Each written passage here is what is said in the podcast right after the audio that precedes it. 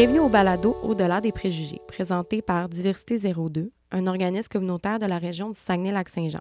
Je me présente, Marianne Tremblay, intervenante et animatrice au sein de l'organisme, et je serai votre animatrice pour cet épisode. Aujourd'hui, on reçoit Caroline qui nous parle de l'homoparentalité. Juste avant de commencer, je voudrais vous préciser qu'elle nous parle de son expérience personnelle, donc que celle-ci peut varier d'une personne à l'autre. Il existe donc différentes façons de concevoir un enfant pour un couple homosexuel, soit par la procréation médicalement assistée, dont une partie des frais est maintenant couverte depuis le 1er juin 2022 d'après le site du gouvernement du Québec.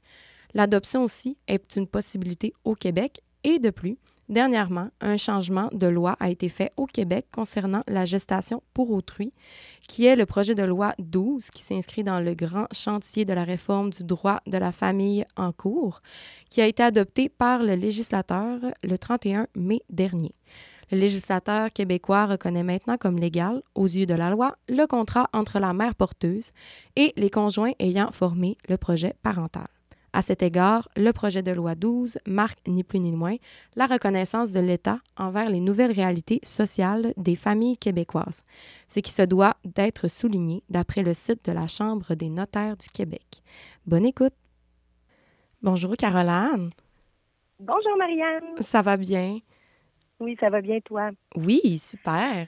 Euh, Aujourd'hui, on te reçoit parce que tu vas nous parler d'homoparentalité. Oui, c'est bien ça.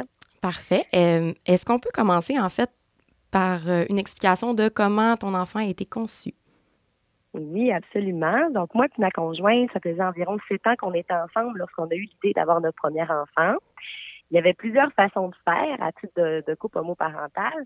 Donc, on pouvait y aller avec une insémination artisanale, donc faite par un donneur à la maison euh, de manière artisanale, ou encore via euh, la, une banque de sperme, puis en passant par la fertilité de la femme de l'hôpital. C'est l'option que nous, nous avons choisie. Donc, euh, la première étape, ça a été là, de, de téléphoner en fertilité pour pouvoir avoir un rendez-vous. Ça nous a pris quand même six mois avant d'être appelé. Donc, il faut savoir qu'il y a un certain là, délai avant le début des démarches. Donc, après six mois, on a eu notre premier appel qui nous a permis d'aller rencontrer les infirmières pour débuter notre projet. Il y avait plusieurs étapes. La première était de rencontrer un psychologue pour s'assurer qu'on avait la même façon de voir les choses par rapport à comment on expliquerait plus tard à notre enfant la façon dont il a été conçu. Donc, c'était quand même intéressant. Au début, on était assez réticente à l'idée, mais finalement, ça s'est super bien passé. Donc, c'était la première étape. Ensuite, eh bien, c'était là de trouver un donneur via les banques de sperme en ligne. On a magasiné ça plusieurs soirs avant de s'entendre sur un donneur pour lequel on a fait l'achat de paillettes de sperme. Oh, ça doit pas être évident à choisir. Ah oh non, évidemment. Là, on avait un petit cahier de notes, puis là, chacun, on nommait là, les points forts, les points faibles, on voyait leurs photos en plus de leur génétique, etc. Fait que c'était quand même une bonne analyse qu'on a fait toutes les deux. Puis euh, finalement, ben, un coup que le donneur, euh, le sperme a été acheté, ben là, on est vraiment là, rentré avec le processus en santé de la femme qui consistait en fait à prendre euh, des ovulants pour stimuler encore plus les follicules, ensuite passer lors du lors de notre période de fécondation à l'insémination. Pour, pour notre part, ça a pris deux inséminations avant que ça fonctionne. OK. Puis est-ce que, excuse-moi, est-ce que, euh, moi, si je me souviens bien, je crois que vous aviez payé, hein? Tu m'as parlé de. Tu as payé le sperme. Ça a été. Toi, c'était pas remboursé. C'est ça que je veux dire. C'est ça. C'est qu'il y a environ quatre ans, lorsqu'on a eu notre premier garçon, le, gouvernement avait arrêté là, de payer pour tout ce qui était insémination et fécondation in vitro. Donc, ça nous avait coûté là, autour, là, si je me trompe pas, là, 750 000 par paillette de sperme. Wow. Tandis que là, présentement, le gouvernement là, rembourse la majeure partie, je crois que c'est allant jusqu'à 75% des frais. OK. Donc, lorsqu'on va se relancer dans un processus, à ce moment-là, on aura seulement là, 25% des paillettes de sperme à débourser. Ah, ça paraît quand même. Oui, effectivement. Fait que oui, tu peux continuer, excuse-moi. Tu disais que, dans le fond, le, premier essai, ça n'avait pas fonctionné, puis c'est le la deuxième fois que ça, que ça a fonctionné. C'est ça. La deuxième fois, ça a fonctionné. On était vraiment très contente, évidemment. Puis par la suite, mais ben, dans le fond, là, ma conjointe a été monitorée au même titre qu'une femme enceinte dans un couple hétérosexuel habituel. OK. Mon garçon est né le 1er avril. Puis ce qui a été très particulier, c'est que lorsqu'il est né à l'hôpital pour ce qui était du certificat de naissance, il n'y avait pas de ligne deuxième mère il n'y avait pas de ligne parent 1, parent 2. C'était mère et père. Alors, sur son certificat de naissance, je suis sous-signée à la ligne père. OK. il reste encore un petit peu, là, un petit peu de pas à faire au niveau de l'homoparentalité au Québec. Par contre, moi, pour ma part, ça ne m'a pas vraiment dérangé. Oui, mais est-ce que tu penses que tu pourrais le changer, ça? Sûrement que si j'en ferais la demande, ben, je serais obligée de faire une modification quelconque. On l'avait nommé, par exemple, aux infirmières. Oui, que, que, que, vous aviez trouvé ça un peu euh, pas arriéré, mais ouais. OK.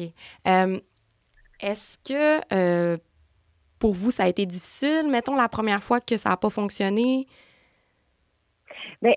Au début, quand tu commences un processus d'insémination, ils disent qu'on a environ 20% de chances à chaque insémination que ça fonctionne. C'est la même chose pour les couples réguliers. Là. ils disent qu'un couple hétérosexuel, ça peut prendre entre 4 et 6 mois avant de tomber enceinte en s'essayant vraiment dans les moments, euh, les moments opportuns au niveau de la fertilité. Donc, de notre côté, que ça n'ait pas fonctionné la première fois, on s'y attendait parce qu'au niveau des, pourcentages de réussite, ben, on savait que ça pouvait prendre 4 à 6 fois. il y a six inséminations qui sont, euh, qui sont offertes là, par l'hôpital. OK. C'est justement parce que ça prend habituellement 4 à 6 inséminations avant d'avoir grossesse. OK. Donc, que ça fasse à la deuxième, nous, on se trouvait très chanceux. Oui, quand même. Ça s'est bien passé. Euh, puis, est-ce qu'il y a eu des obstacles particuliers au cours du processus, la grossesse? Hmm, c'est une bonne question.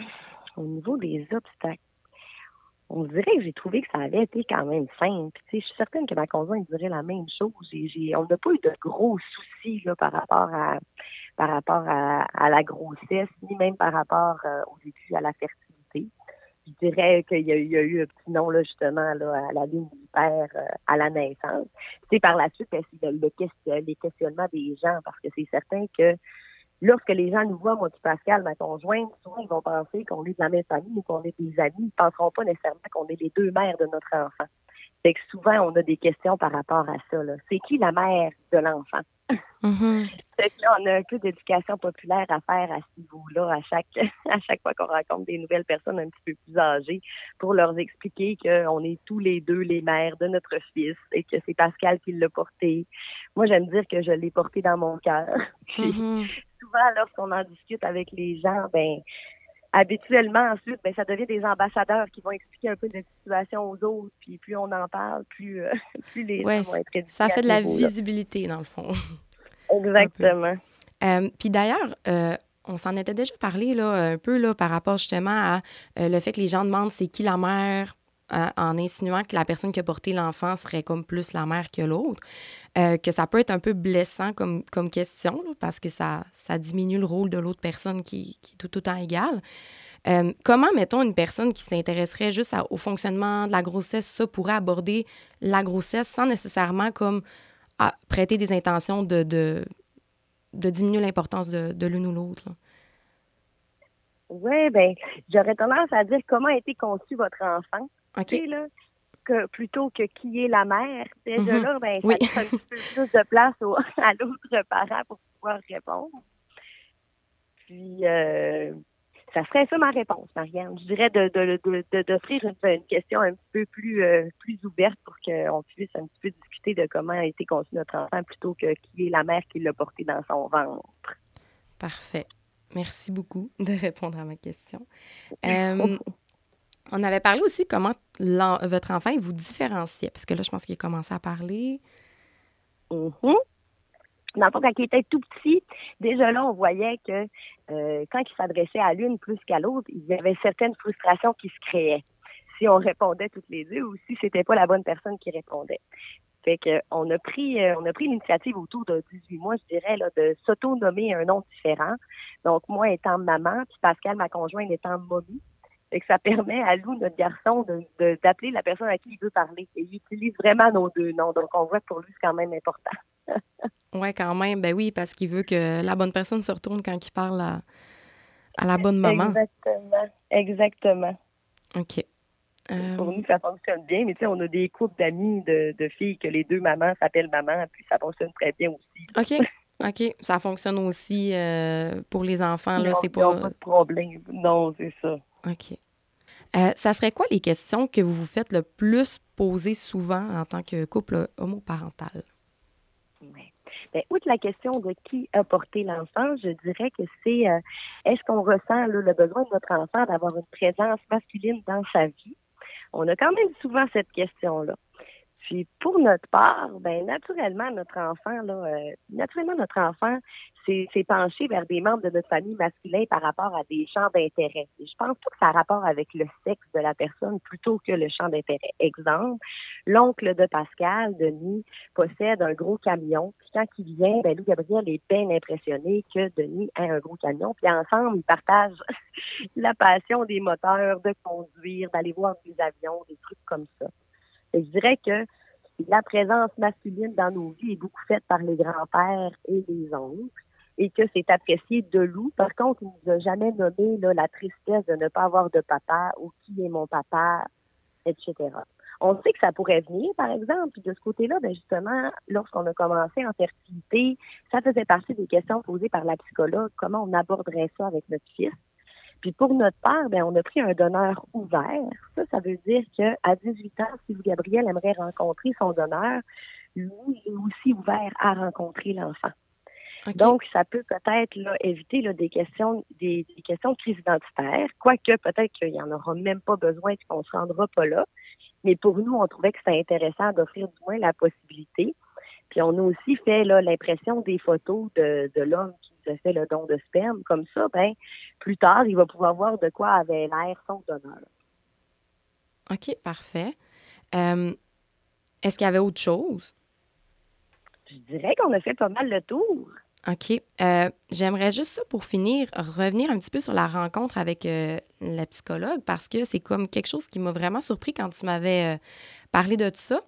tu disais que vous étiez un peu réticente au début. C'est de quelle façon qu'on prend ça, de, de rencontrer une psychologue avant le processus et tout? Nous, au début, on ne savait même pas qu'on aurait à faire ça. C'est en fait, c'est directement au début de notre processus en fertilité que les infirmières nous ont dit que la première étape, c'était de rencontrer la psychologue de l'hôpital. Puis au début, on était un petit peu braqués par rapport à ça. On trouvait ça un petit peu insultant même, là, comparément à avoir un couple hétéro qu'un couple homosexuel doit se présenter devant un psychologue qui devrait juger si oui ou non ces gens-là est en mesure d'avoir des enfants ensemble. OK, parce que dans le fond, il fallait un papier au final après la rencontre pour dire qu'ils sont prêts. Exactement. OK. Ils sont prêts puis ils s'entendent. Donc l'enfant, lui, de son côté, ne devrait pas avoir de problème au niveau de la crise identitaire, etc. OK ce qui est assez là, particulier. Donc, on est arrivé chez la psychologue avec une grande réticence au départ. Je comprends. Puis, finalement, euh, ces questions étaient quand même intéressantes. Par exemple, euh, comment allez-vous dire à votre enfant euh, de quelle façon vous avez procédé pour sa naissance? Fait que là, ça a permis à ma conjointe Pascal de donner son opinion par rapport à ça, puis à moi de mon côté de dire mon opinion. Puis de se rendre compte ben, qu'on était quand même très alignés dans notre façon de voir les choses. OK. Puis par la suite, ben, elle nous a aussi demandé, advenant que votre enfant, rendu à 5-6 ans, demande-lui son papa, il est où, puis s'il y a un papa, comment vous allez répondre, qu'est-ce que vous pensez de cette question-là? Ben, ça nous a permis de nous questionner, tu sais, on n'a pas un, coup rendu avec elle. On dirait qu'on s'est senti plus à l'aise. On trouvait que les questions étaient quand même bien posées, puis que ça nous mettait, ça nous permettait de se mettre en question par rapport à tout ça. Ce qui fait qu'aujourd'hui, ben, ça doit approcher le moment où Gabriel va nous poser ces questions-là. Il va avoir bientôt quatre ans. Donc, éventuellement, il y a des bonnes chances qu'il nous les pose. Puis ben, à ce moment-là, on va être prêt pour. On, on a déjà eu cette discussion-là devant la psychologue. Peut-être qu'on n'aurait pas eu nécessairement la discussion si on aurait été à la maison pensant qu'on avait réponse à tout d'avance. Mm-hmm. Puis est-ce qu'elle a vous donné un peu des, conseils sur comment l'aborder? Euh, ou c'était vraiment comme votre réponse était satisfaisante? Oui, notre réponse était satisfaisante. C'était plus dans le fond, elle voulait pas, il n'y avait pas de réponse parfaite comme elle nommait, là, c'était que l'important, c'est que les deux parents soient alignés dans leur façon de penser pour pas que ça crée des conflits, et que l'enfant, lui, se sente accueilli dans ses questionnements. OK. Ça nous prépare, dans le fond, à accueillir les questions sans se braquer. Donc, c'était vraiment l'objectif visé. Tandis que nous, on pensait qu'elle allait analyser nos réponses afin de savoir si on serait des bons parents ou pas. vous aviez plus l'impression de vous faire questionner là, sur vos capacités parentales que par rapport à la discussion sur la, conception. de notre enfant, exactement, puis aux questions que lui pourrait nous poser plus tard. Fait que finalement, c'est quelque chose. recul, c'est une belle préparation. Oui, c'est ça que j'allais dire. Finalement, c'est quelque chose de positif. Là. Oui, exactement. OK, ben génial. Puis, euh, pour finir, en fait, est-ce que euh, vous avez senti des fois certains jugements, incompréhensions? Tu sais, tantôt, tu me parlais de... Des fois, les gens vont penser que vous êtes des amis ou des sœurs. Quand vous dites que c'est votre enfant, y a-tu... Est-ce que ça arrive que des... vous ressentez, en fait, du jugement, de l'incompréhension de la part de certaines personnes? c'est pas nécessairement par rapport à l'enfant comme par rapport à être un couple homosexuel. il y a encore du travail à faire à ce niveau-là. Une personne âgée m'a récemment dit euh, ah, moi, ça me dérange pas, les lesbiennes. Mais faut pas qu'ils s'embrassent, faut pas qu'ils se touchent devant moi. Mais ça me dérange vraiment pas, là. ou, ou d'autres personnes vont dire Ah, moi, j'en connais des gens comme toi. OK. OK. Ben oui, moi j'en connais des gens comme toi.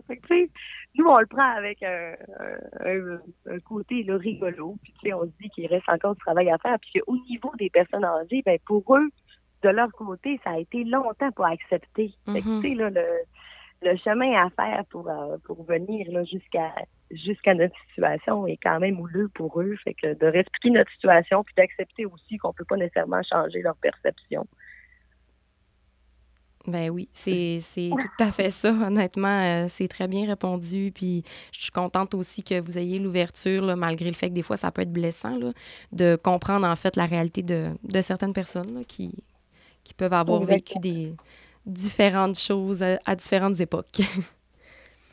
ben parfait. Merci beaucoup, Caroline. Pour vrai, euh, c'est super intéressant. Là. Euh, je pense que ça va, ça va permettre à plusieurs personnes de, comprendre un peu cet univers-là. On va dire que d'autres personnes pourraient peut-être moins comprendre ou être plus à l'aise avec, euh, avec le sujet, puis euh, plus à l'aise de poser les bonnes questions aux personnes concernées, là, je pense.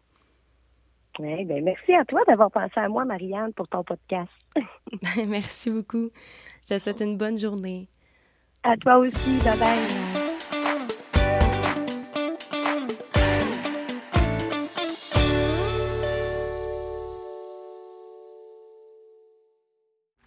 Ce balado est produit en collaboration avec la Télédio du Lac.